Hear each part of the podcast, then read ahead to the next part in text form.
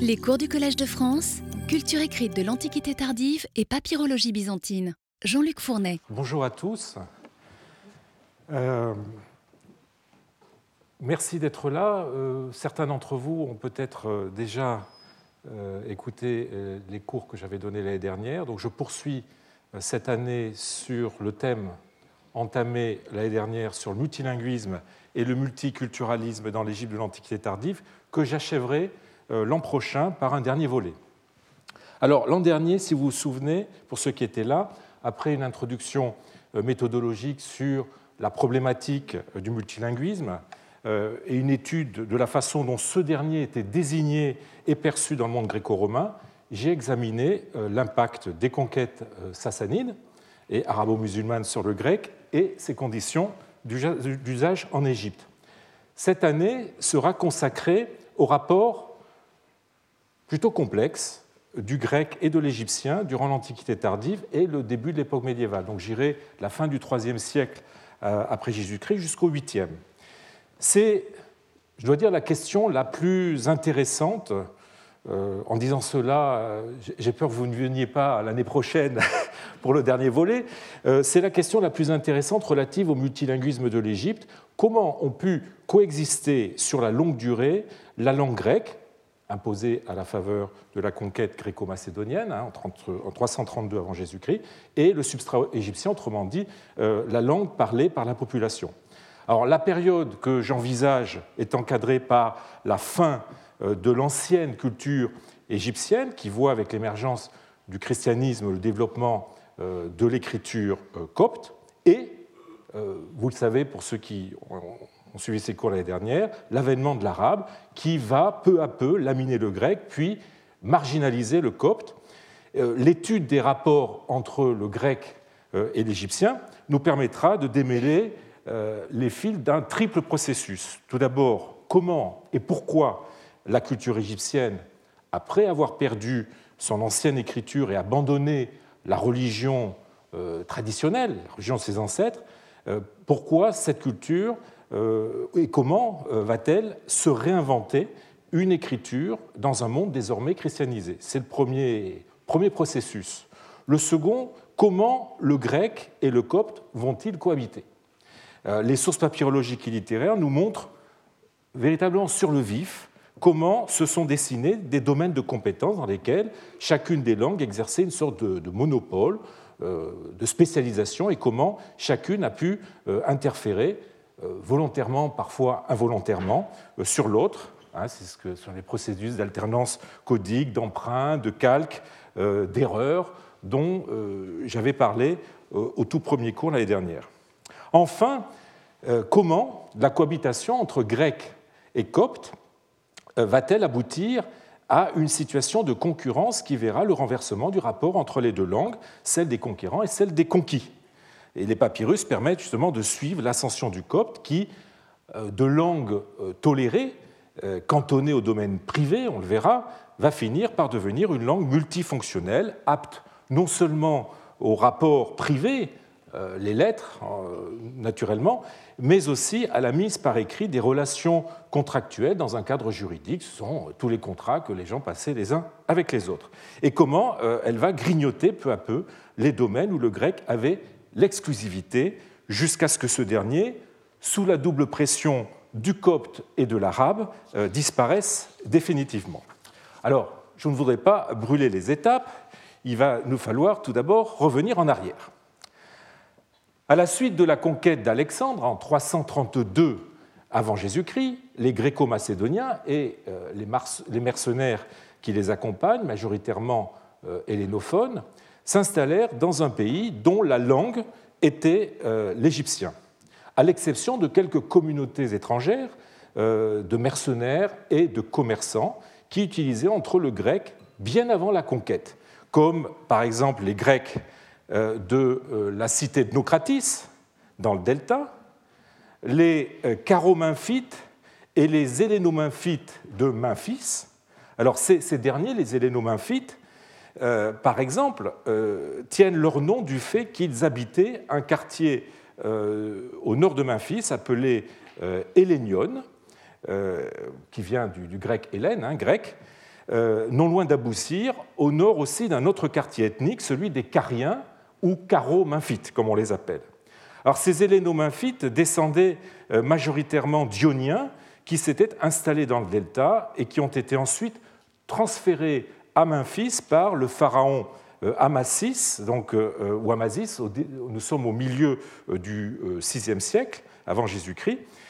C'est à cette communauté que l'on doit parmi les plus anciens papyrus grecs trouvés, comme la malédiction d'Artémisia, qui est un papyrus de Vienne, hein, publié, c'est le numéro 1 des UPZ, donc 4e siècle avant Jésus-Christ, et le plus vieux manuscrit littéraire d'Égypte, les Perses de Timothée, un Timothée, euh, poète originaire de Milet, euh, cité euh, Diony, qui vécut entre 447 et 357 et qui passe pour le représentant le plus éminent de ce que l'on appelle la nouvelle poésie. Ce papyrus que vous avez à l'écran a été retrouvé dans un cimetière grec à Aboussir, ancienne nécropole située en bordure du désert occidental entre Giza et euh, Saqqara. Alors, privés euh, d'autonomie politique, euh, les Hélénomemphites subirent sans doute plus fortement que leurs compatriotes de Nocratis les influences égyptiennes, notamment dans l'ordre de la religion et aussi, je dirais, de l'iconographie. On a un certain nombre de, stèles avec des influences égyptiennes très fortes, tout en gardant leur attachement à l'expression plastique grecque, notamment dans la forme des sarcophages, euh, leur langue et certaines de leurs coutumes, comme le gymnase, et cela pendant des siècles.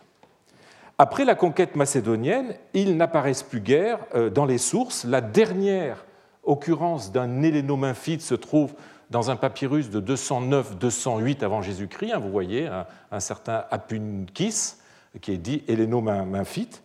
Euh, voilà. Ce sont en tout cas les premiers Grecs vraiment cosmopolites.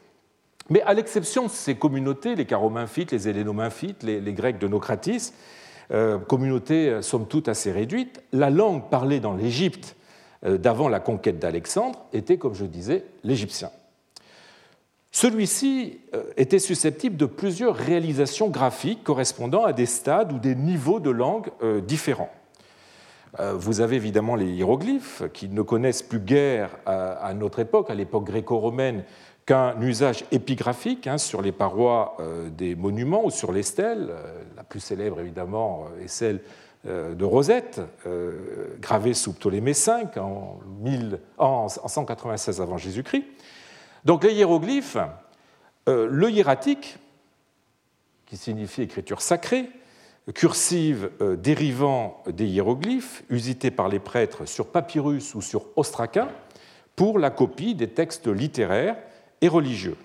Puis enfin, le, euh, démotique, euh, ou écriture du peuple, hein, littéralement, étymologiquement, euh, écriture encore plus cursive et correspondant à la langue parlée, qui était, cette écriture, le médium en vigueur, aussi bien pour les inscriptions que pour les textes littéraires ou les documents privés sur papyrus ou sur ostraca.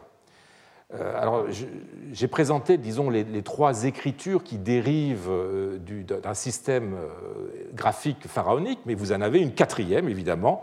Il s'agit du copte, écriture cette fois-ci alphabétique, empruntée au grec, qui, une fois que le démotique fut tombé en désuétude, le remplaça dans des conditions qui nous restera à dégager plus tard, euh, dans tous les types de documents où l'égyptien était susceptible euh, d'être usité. Alors les deux, premiers, euh, les deux premières écritures sont moribondes et ne correspondent plus à l'état de la langue égyptienne vivante durant la période qui nous occupe. Je n'en parlerai pas beaucoup, contrairement aux démotiques, très vivaces encore durant la période gréco-romaine, évidemment, contrairement aussi aux coptes, euh, qui se développe à la fin de l'époque romaine pour devenir l'écriture exclusive euh, euh, des Égyptiens à l'époque byzantine. Alors je m'attacherai à vous montrer comment ces langues ont évolué face aux, Grecs, imposés par le pouvoir lagide. Je commencerai par le démotique qui, avant l'émergence du copte, pose le problème des rapports entre langue grecque et langue égyptienne et dessine, je dirais, le contexte sociolinguistique dans lequel le copte va devoir, en tout cas au début, se glisser et prendre sa place. Alors ce premier cours est un peu un cours introductif. Euh, il remontera donc bien avant l'Antiquité tardive, mais je crois qu'il est indispensable que j'esquisse la situation euh, antérieure à l'émergence du copte avant d'aborder celle-ci. Alors, le démotique. L'histoire du démotique euh, commence vers 650 avant Jésus-Christ, dans le delta, euh, et après une phase de développement, ce qu'on appelle le, démotique ancien, hein, qui va de 650 à peu près à 332, on va dire, jusqu'à l'arrivée d'Alexandre, connaît euh, son apogée euh, à l'époque ptolémaïque, hein, c'est ce qu'on appelle le démotique ptolémaïque, pour décroître durant le début de la domination romaine, c'est ce qu'on appelle le démotique romain. Antérieur donc à l'implantation du grec, le démotique va devoir cohabiter avec euh, ce dernier. Alors, qui utilise le démotique et dans quelles conditions? C'est évidemment le médium écrit des Égyptiens. Il est enseigné dans ce que euh, la tradition appelait les maisons de vie, hein, les écoles en milieu euh, sacerdotal. Si pour s'adapter aux nouvelles conditions imposées par l'État ptolémaïque et pour faire carrière, les Égyptiens furent nombreux à apprendre le grec, rares furent les Grecs qui s'essayèrent à apprendre l'égyptien. Vous connaissez le cas de Cléopâtre VII, Cléopâtre la Grande, qui passe cela d'ailleurs pour une exception, et je vous ai mis d'ailleurs le texte de Plutarque qui nous apprend qu'elle connaissait, contrairement à, tous les autres euh, pharaons macédoniens, on va dire, tous les, les rois ptolémaïques qui connaissaient l'égyptien, hein, on dit qu'elle savait encore plusieurs autres langues, tandis que les rois, ses prédécesseurs, n'avaient même pas pris la peine d'apprendre l'égyptien et que même quelques-uns avaient oublié le macédonien. Donc, euh, rares furent les Grecs euh, qui ont essayé d'apprendre l'égyptien, euh, plus rares encore à acquérir une maîtrise de l'écriture égyptienne, encore en l'occurrence l'écriture démotique, à moins de s'immerger dans la société indigène à la faveur d'un mariage mixte. Euh, ceux qui sont non seulement bilingues, mais aussi digraphes, c'est-à-dire qui sont capables d'écrire à la fois le grec et le démotique, gravitent souvent autour du monde des temples et ou s'intéressent au domaine traditionnel de la culture, égyptienne, dont l'enseignement et la pratique restent liés aux milieux euh, cléricaux, aux milieux sacerdotaux. Alors c'est le cas de ce personnage euh, qui euh, écrit, à qui plutôt une femme écrit une lettre au IIe siècle avant Jésus-Christ, un papyrus UPZ 1 148. Je vous lis la, la traduction. Étant informé que tu apprends à lire et à écrire en égyptien, le texte grec dit euh, Mantanein Aegyptia Grammata, c'est-à-dire apprendre les lettres égyptiennes. Mais c'est une, une, euh, expression qui veut dire en fait apprendre à lire et à écrire. Euh, eh bien, j'en suis heureuse, nous dit cette dame, pour toi et pour moi, car maintenant au moins, à ton retour à la ville, tu iras chez Falou, et là, il y a une lacune dans le nom propre, Falou, manque de lettres S, le spécialiste de Clister, hein, Iatroclusté, enseignait les garçons, nous dit le texte grec, paidaria, le terme peut avoir en grec plusieurs sens, et tu acquerras un viatique pour ta vieillesse.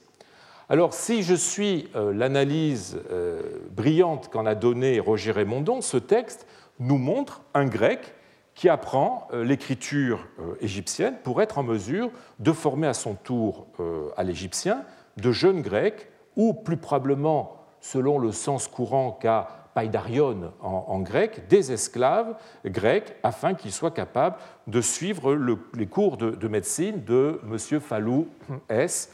Euh, mais d'autres interprétations de ce texte euh, sont possibles, comme nous le montrera euh, au séminaire qui va suivre, Antonio Ricciardetto, qui reprendra euh, tout à l'heure la question de ce papyrus à la faveur d'une découverte qu'il a faite sur la provenance euh, du document. J'en profite pour vous inviter à participer à ce séminaire qui aura lieu tout à l'heure à 15h30. Alors, cette lettre, quelle qu'en soit l'interprétation, est tout à, fait intéressante car elle montre que plus d'un siècle après la conquête gréco-macédonienne, une évolution psychologique s'était faite qui, qui, tente à porter les Grecs vers les Égyptiens autant qu'elle fait se rapprocher les Égyptiens du niveau des Grecs. Les Grecs acceptent d'apprendre l'égyptien et son écriture seulement dans certains cas. Ici, on remarquera que l'égyptien permet d'avoir accès à un enseignement de la médecine que les Grecs ont depuis toujours reconnu comme une spécialité des Égyptiens.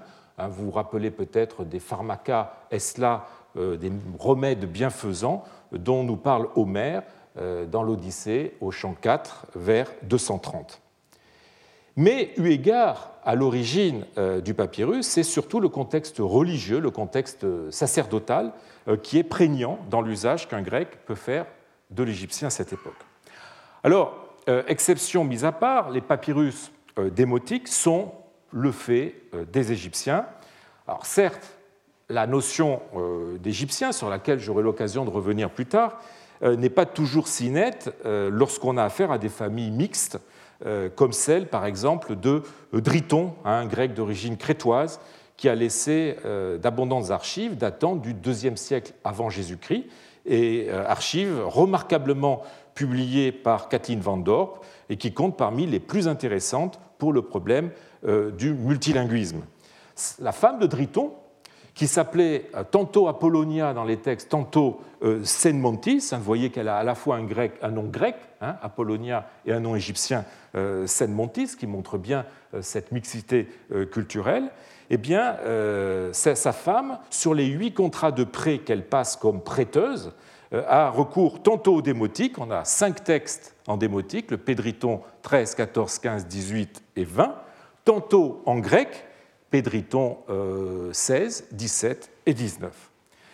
C'est aussi euh, le cas de cette euh, curieuse lettre écrite en grec par un certain Ptolémaïos à un certain Nakilos, Achille, au IIIe siècle avant Jésus-Christ. Hein. C'est un, texte célèbre euh, publié par, republié par Wilken dans la Crestomatie euh, en numéro 50 et qui a été réédité assez récemment, enfin assez récemment en 2010, par euh, Gilles Renberg et Franziska Netter. I celebrated a fine day, an overlooked Egyptian phrase in a bilingual letter preserving a dream narrative.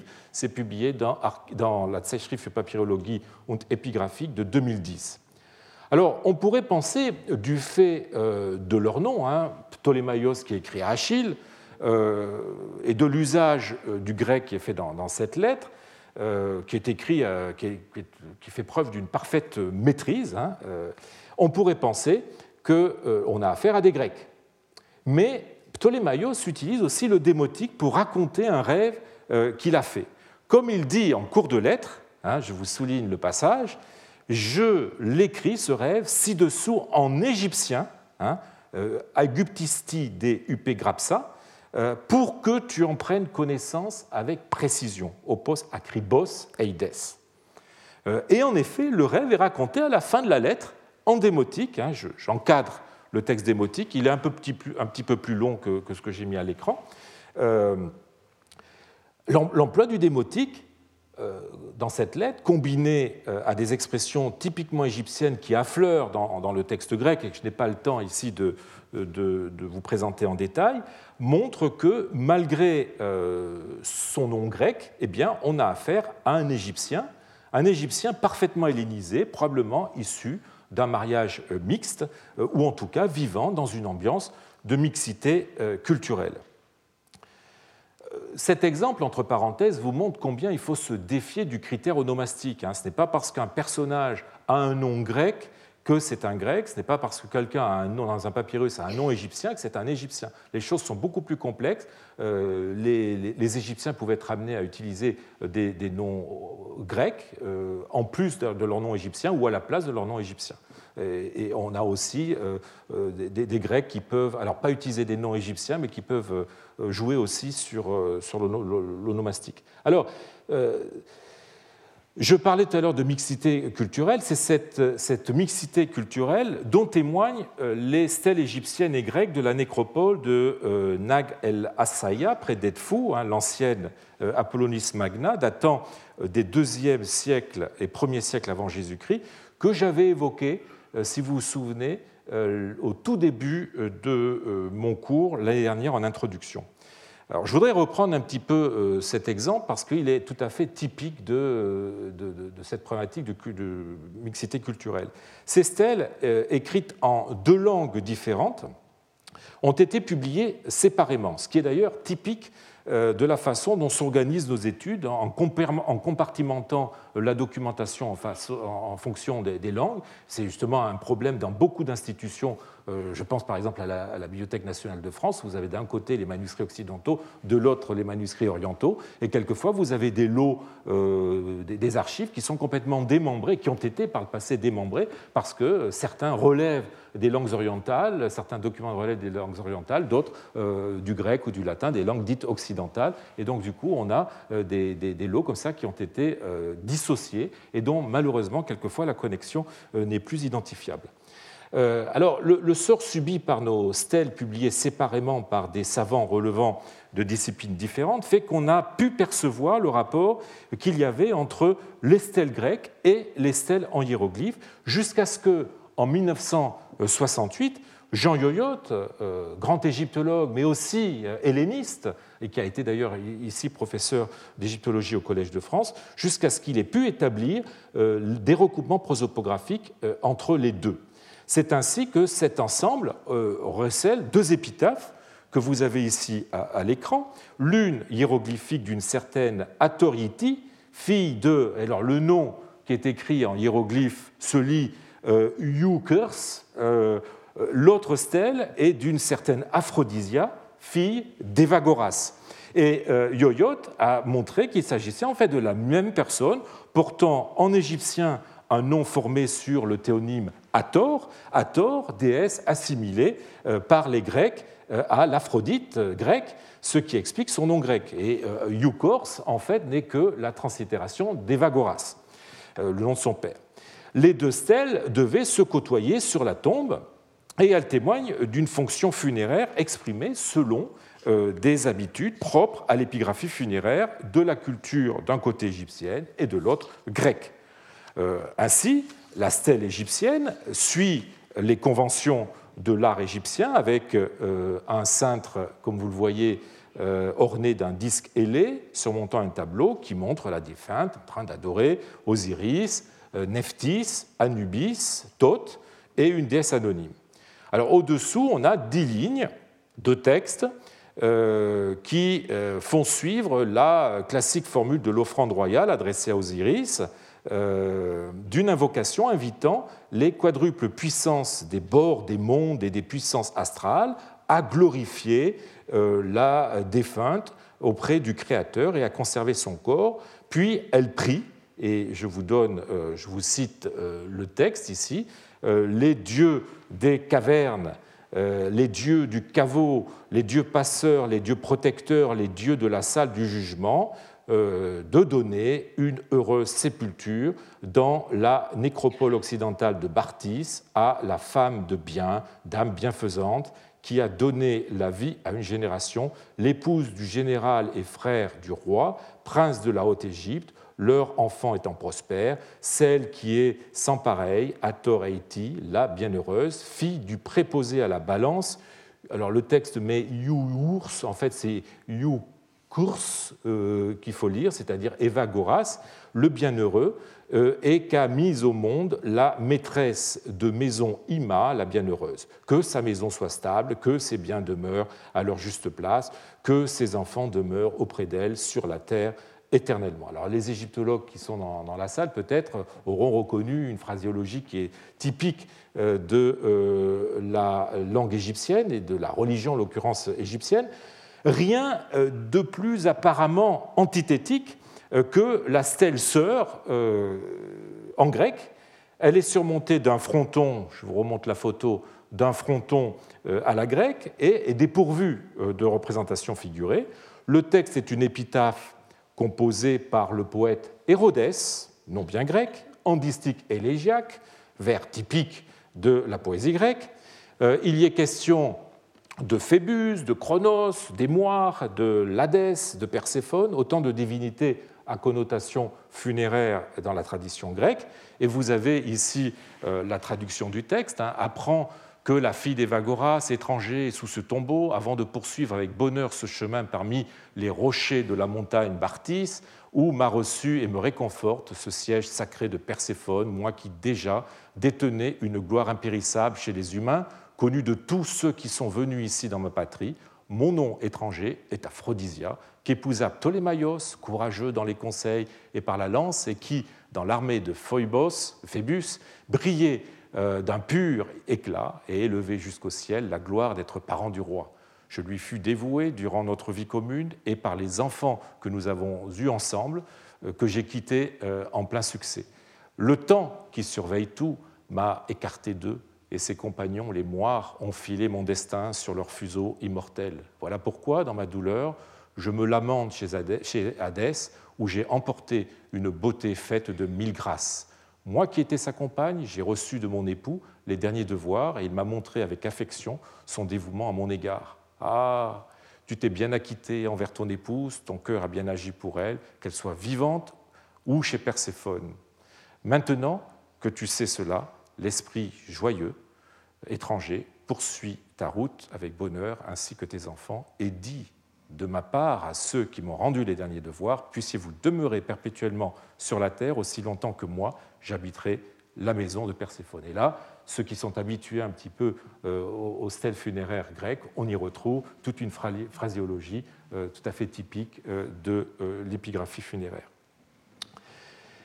Et pourtant, pourtant malgré leur dissemblance et leurs univers culturels si éloignés, ces stèles devaient être placées côte à côte. Euh, dans la tombe et témoigne d'une si parfaite acculturation des élites égyptiennes locales à la culture grecque qu'elles adoptèrent, ces élites, eh bien, des noms grecs selon le principe de l'interprétation euh, graïca. Hein. On a vu le cas d'Aphrodisia euh, et Atoriti.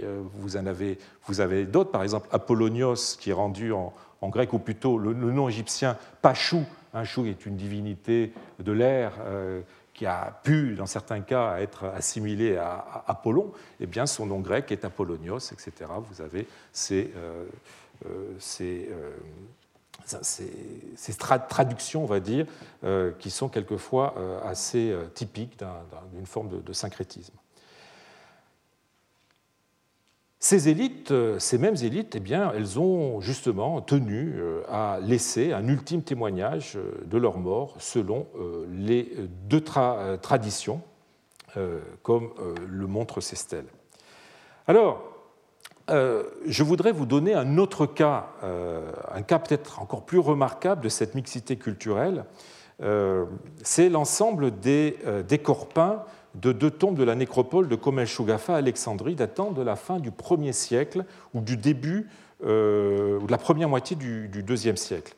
Ces tombes, creusées euh, dans les parois d'une salle du second hypogée de Komel Shugafa à Alexandrie, euh, sont connues depuis le début du siècle, mais leur décor peint, très effacé, n'a pu être rendu visible que récemment grâce à l'emploi de la lumière dans le spectre ultraviolet. Chaque tombe est constituée d'une niche qui se compose d'un sarcophage surmonté de euh, trois parois et d'un plafond. L'ensemble des parties était euh, recouvert d'un enduit peint.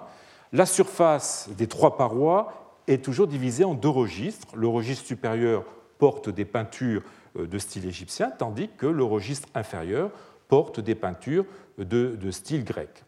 Euh, je, vous donne là, euh, je suis la, description qu'en ont donnée Mervat Seyfeldin et Anne-Marie Guimier-Sorbet dans le bulletin de correspondance hellénique de 1997, euh, dans un article intitulé Les deux tombes de Perséphone dans la nécropole de Komalchugafa Alexandrie.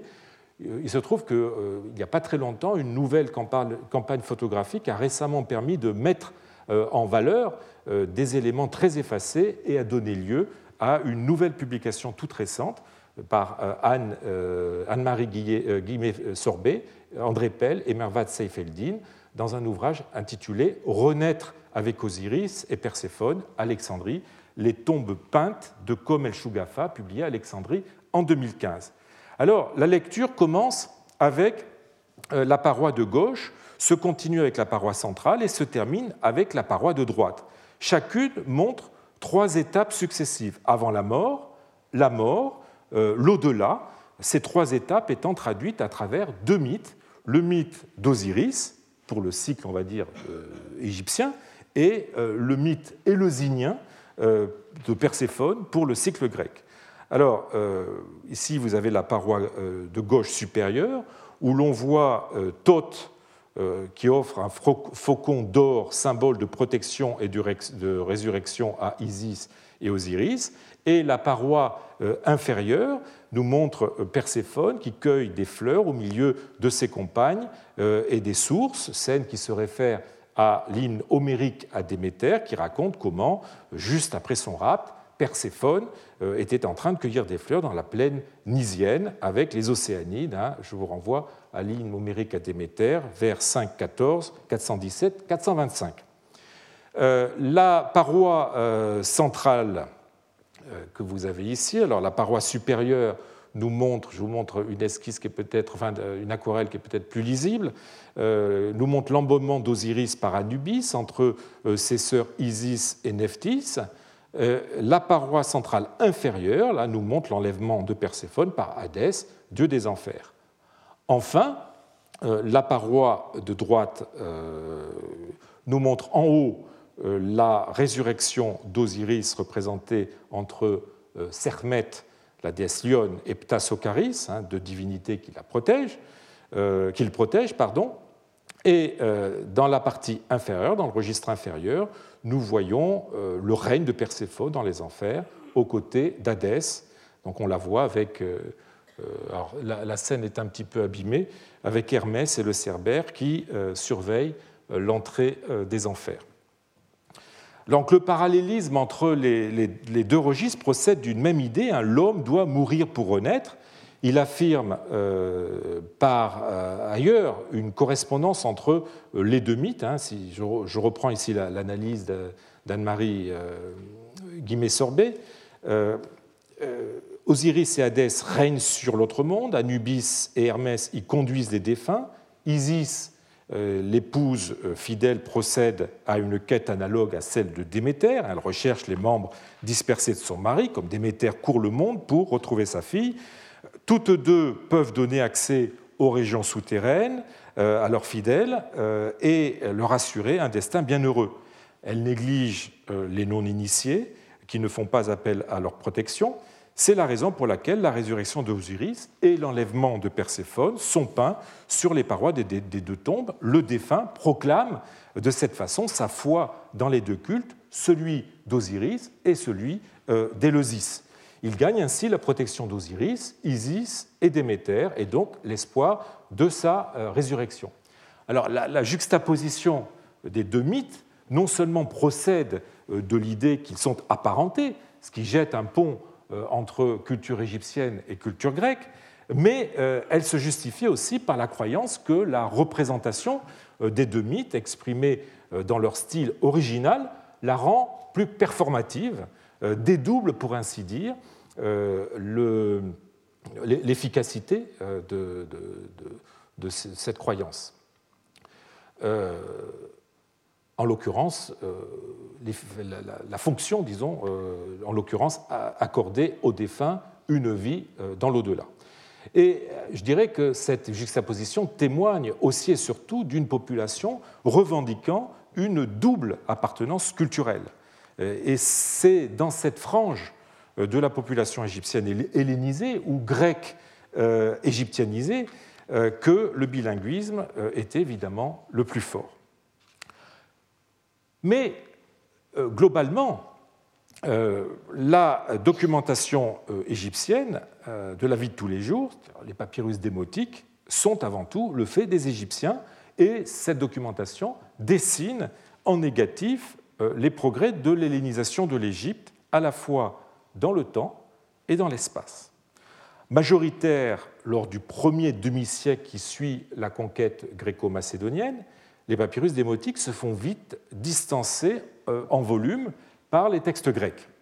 Les archives purement démotiques euh, se rencontrent avant tout à la haute époque ptolémaïque, c'est-à-dire à la fin du IVe siècle et dans la première moitié du IIIe siècle avant Jésus-Christ. Elles sont aussi caractéristiques des régions euh, méridionales les moins bien hellénisées, dirais-je, comme Thèbes,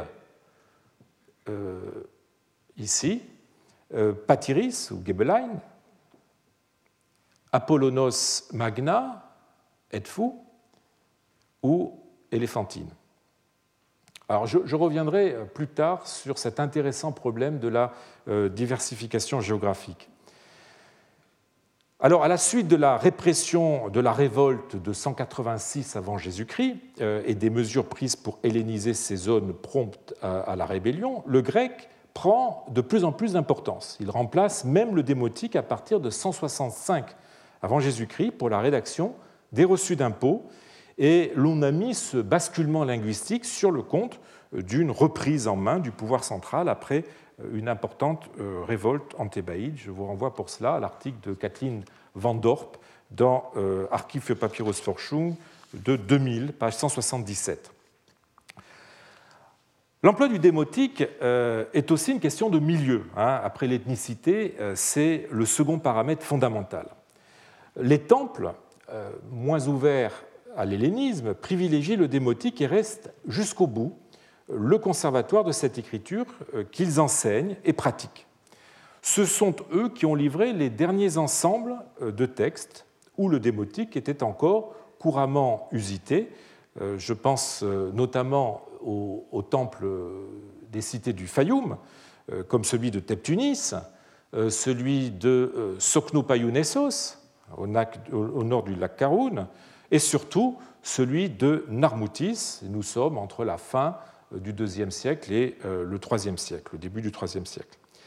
Ce sont de, ces milieux sacerdotaux que proviennent les prêtres euh, qui font office de notaires pour les contrats que les particuliers souhaitent dresser en démotique durant toute l'époque ptolémaïque. C'est pour les documents qui les impliquent, soit comme bénéficiaires euh, soit comme intermédiaire, euh, que le démotique a l'exclusivité ou la presque euh, exclusivité sur le grec. Ainsi, le contrat de ce qu'on appelle l'hierodulie, ou le serment à un dieu par lequel un, accusé se soustrait aux poursuites de son accusateur, sont écrits en démotique, alors qu'inversement, le serment au roi, par lequel un individu se soumet à certaines obligations administratives, qui est une forme documentaire très commune en grec, euh, est rarement euh, écrit en euh, démotique. On a donc là une, opposition qui est assez signifiante. C'est probablement aussi pour cette raison que Driton, je reviens à ce personnage dont j'ai parlé plus haut, hein, grec, je vous l'ai dit, d'ascendance crétoise, probablement incapable d'écrire ou de lire le, démotique, eh bien c'est pour cette raison qu'il fait rédiger un contrat de prêt en démotique, c'est le Pédriton 12 de 171 avant Jésus-Christ. L'emprunteur, en tant que berger serviteur d'Amon, euh, appartient justement au personnel d'un temple, euh, ce qui expliquerait l'usage euh, du démotique de la part du grec driton. Ce lien entre clergé et démotique devient si organique à l'époque romaine que l'on peut affirmer de l'étude des derniers ostracas démotiques thébains qu'il existe, pour reprendre euh, la euh, conclusion de Paul Alporn, hein, qui a édité un volume de reçus d'impôts thébains de la collection de Strasbourg, qu'il existe une euh, forte présomption que tout utilisateur du démotique à Thèbes au IIe siècle, après Jésus-Christ, soit un prêtre. Alors, lorsqu'on rentre dans le circuit de l'administration, quitte les temps pour entrer dans le circuit de l'administration, la langue grecque prend le relais.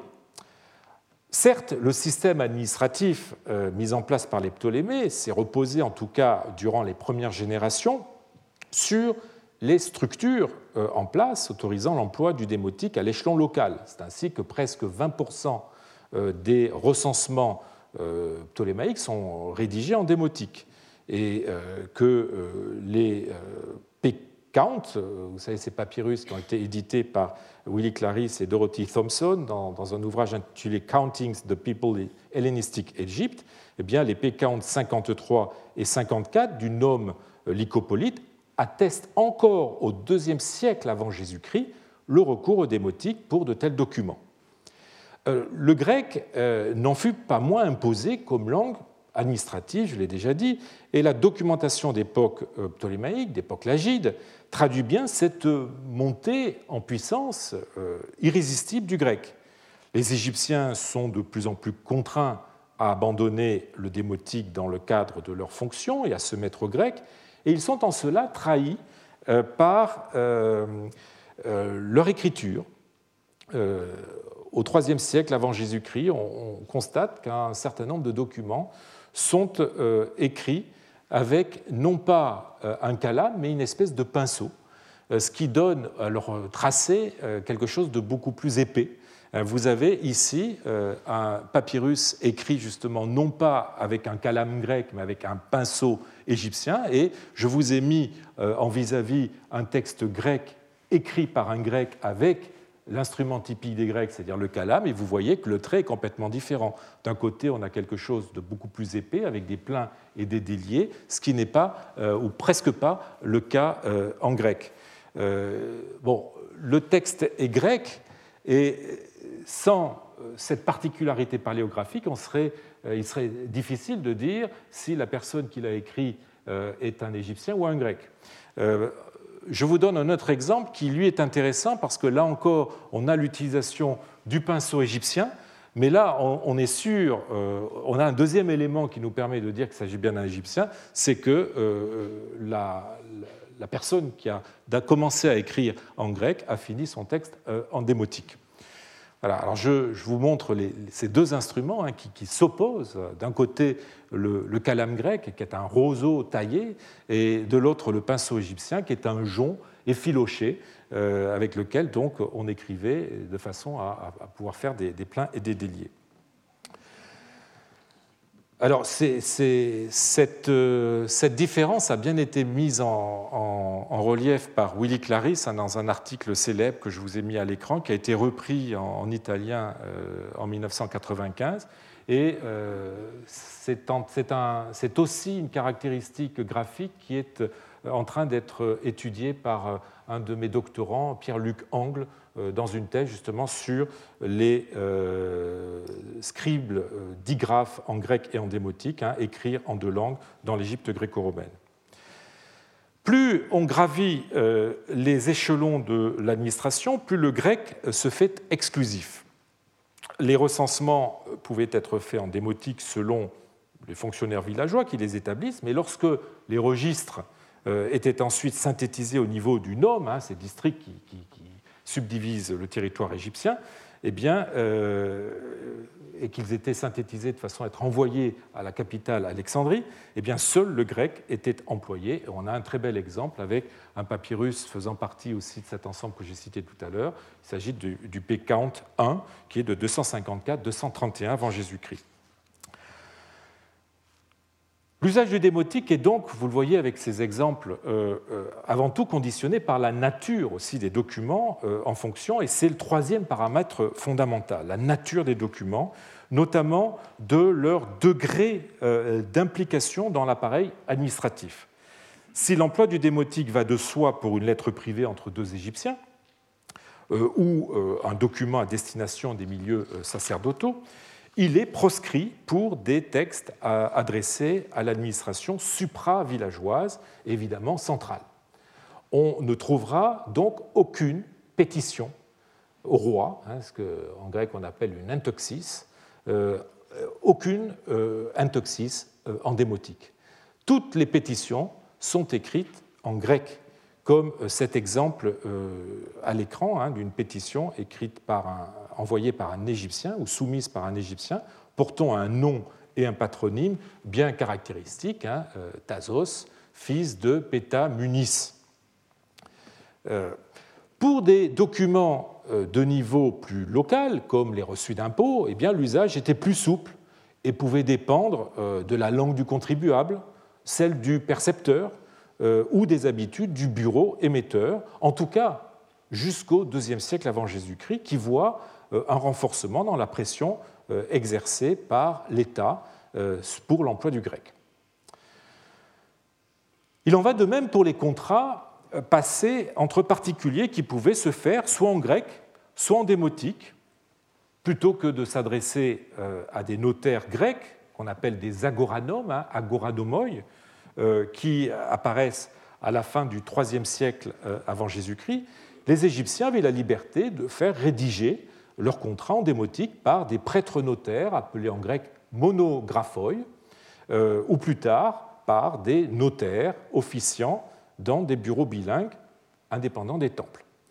Ce choix, choix de la langue était d'autant plus légitime qu'il souhaitait se réclamer non du droit grec, euh, mais du droit euh, égyptien, hein, ce que les textes grecs appellent les lois du pays. Hein, quand vous avez cette expression, les lois du pays, en grec oi tes koras nomoi, ça signifie le droit égyptien.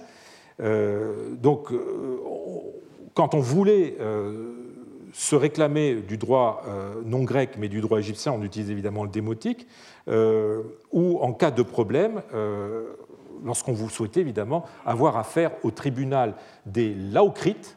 Hein, les laocrites, ce sont des prêtres juges qui appliquent le droit égyptien et statuent en langue égyptienne.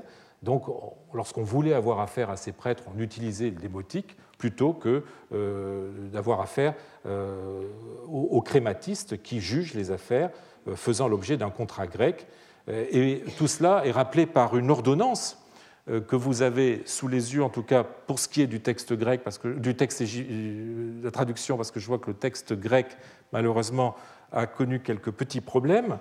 Euh, il s'agit d'une ordonnance de Ptolémée VIII de 118, conservée par un papyrus de Teptunis, toujours dans le Fayoum, connu sous le nom de décret d'amnistie de 118. Alors, je vous donne la traduction de ce texte qui est très intéressant ils, il s'agit des souverains, ont décrété euh, au sujet des actions intentées par des Égyptiens contre des Grecs ou par des Grecs contre des Égyptiens, ainsi que par des Égyptiens contre des Égyptiens ou des Grecs contre des Grecs, quelle que soit leur classe, exception faite des cultivateurs de la terre royale, des tributaires, le texte grec utilise un mot un peu obscur qui est hypotélon, ton hypotélon, hein, ceux qui doit signifier ceux qui, prennent à ferme une activité sous monopole royal, euh, donc des tributaires et euh, euh, autres personnes au service des revenus royaux. Donc ils décrètent, ils ont décrété que les Égyptiens qui auront contracté avec des Grecs par des actes en grec devront donner et recevoir satisfaction par devant les crématistes et que ceux des Grecs qui auront passé une convention par des contrats égyptiens euh, devront donner satisfaction par devant les laocrites, conformément aux lois du pays, expression que j'ai citée tout à l'heure. Quant aux actions intentées par des Égyptiens contre des Égyptiens, les crématistes ne doivent pas les évoquer, mais les laisser débattre par devant les laocrites, conformément aux lois du pays. Donc on voit bien que la langue des contrats conditionne le type de cours de justice auquel on aura affaire en cas de litige. Pour reprendre l'exemple de Driton, qui évolue dans une ambiance mixte, ces archives bilingues illustrent bien cette prégnance des genres et de la nature des transactions, en même temps que la difficulté euh, de déterminer les choix qui président au recours de telles langues. Si, comme on s'y attend, les pétitions, même quand elles émanent d'égyptophones comme Apollonia, alias Senmontis, euh, ou ses filles, il s'agit des, des Pédritons 33 et 34, eh bien, euh, les pétitions sont toutes en grec. Les contrats de prêt sont tantôt en grec, tantôt en démotique. Alors, on a vu que le milieu socioprofessionnel euh, d'une des parties peut expliquer le choix de la langue, avec le Pédriton 12, hein, le berger d'Amon, les serviteurs d'Amon on soupçonne que c'est parfois l'importance de la transaction qui explique euh, l'usage du démotique. Hein. Les prêts consentis par Apollonia et son gendre Caïès euh, pourraient avoir été écrits en grec pour de grosses sommes et en égyptien pour de petites sommes, petites sommes qui ne rendraient pas rentable un contrat en langue grecque nécessitant le paiement des frais de l'agoranum. Dans certains cas, enfin, le choix de la langue tenait à des contingences purement administratives. Euh, avant la création d'un bureau d'agoranum à Patiris, où ils habitaient, en 136 avant Jésus-Christ, eh Apollonia était obligé, pour ne pas se déplacer, d'avoir recours à un notaire égyptien, hein, euh, ce qui est euh, le cas des Pédritons 13, 14 et 15, rédigés en démotique entre 145 et 139. Par ailleurs, les testaments du grec driton sont en grec. En revanche, aux générations suivantes, on n'a plus de testament attesté, euh, mais par contre, on a des contrats de mariage ou de divorce de ces filles, petites filles, hein, les pédritons 5, 6, 7, 8, 9, qui sont euh, tous en démotique. L'explication tient euh, aux traditions égyptiennes qui sous-tendent ces types documentaires et qui en font en fait de véritables contrats successoraux entre époux. Donc, d'une certaine façon, ils remplacent les testaments. Dans certains cas, enfin, aucune raison ne semble s'imposer. L'absence ou la maladie de l'agoranomos suffirait à expliquer qu'on se soit tourné vers le démotique, mais évidemment, nous n'en savons rien. Cet exemple des archives de, Zénon, de Driton témoigne d'une grande euh, capillarité linguistique à l'époque euh, ptolémaïque, explicable à la fois par le bilinguisme des professionnels de l'écrit qui pouvaient être amenés à rédiger des contrats grecs pour des égyptophones, mais aussi, je dirais, euh, explicable par l'absence de préjugés liés à l'une ou l'autre langue, incitant un grec, dans certaines conditions, à accepter le recours aux démotiques. Mais cette liberté euh, de contracter en égyptien va se trouver euh, soumise à des contraintes de plus en plus fortes qui vont la restreindre. C'est par le biais de l'enregistrement des contrats nécessaires en cas de procédure judiciaire que l'État hélénophone put contrôler le notariat de langue indigène et fut ainsi en mesure, au début euh, de l'époque romaine, de l'asphyxier au profit du notariat grec. À partir de 145 euh, avant Jésus-Christ, déjà, un contrat démotique euh, ne pouvait avoir de valeur légale que s'il avait été préalablement enregistré en grec dans les bureaux où étaient dressés les actes grecs, ce qui se traduit par l'apposition d'une note en grec sur, euh, le papyrus. Effectué jusqu'ici sur place, en tout cas dans, la métropole, c'est-à-dire la capitale du, Nome, euh, l'enregistrement des contrats démotiques semble devoir, au début de l'époque romaine, se faire à Alexandrie dans euh, les archives qu'on appelle les archives du euh, Nanaïon. Hein, que je vous donne ici un, tableau très utile qui est tiré d'un article de Fabienne Burkhalter dans Chiron 1990, qui a étudié justement les archives locales et les archives centrales de, l'Égypte, une affaire extrêmement complexe. Donc vous voyez où se situe le Nanaïon, on est à Alexandrie. Ces contraintes euh, ne pouvaient que dissuader d'avoir recours aux démotiques pour des transactions entre particuliers. Et de fait, euh, la, gamme des genres contractuels, je parle ici hors contexte sacerdotal, la gamme des, genres contractuels s'étiola jusqu'à ne plus comporter au premier siècle après Jésus-Christ que des ventes, type de transactions qui nécessitaient, de par leur importance juridique, une conservation écrite de, longue durée, tandis que pour des transactions moins importantes, on pouvait tenter d'instrumenter en grec pour éviter les frais euh, qu'une rédaction euh, en démotique pouvait entraîner. L'érosion du démotique, observable durant le premier siècle qui précède la conquête romaine, s'accéléra brutalement dès le début du Haut Empire sous l'effet de la romanisation. Euh, cette euh, dernière évinça le démotique de l'espace public. Les affichages bilingues euh, disparurent, on n'a plus de, choses comme la pierre de Rosette. Dans les transactions entre particuliers, les Romains commencèrent par obliger le déclarant à apposer une souscription détaillée en grec qui reprenne les termes du contrat pour qu'un acte démotique puisse être valides et enregistrables. Ils supprimèrent, comme nous l'avons vu, l'enregistrement local des actes démotiques. Le grec, du coup, s'imposa à la majorité comme la seule solution.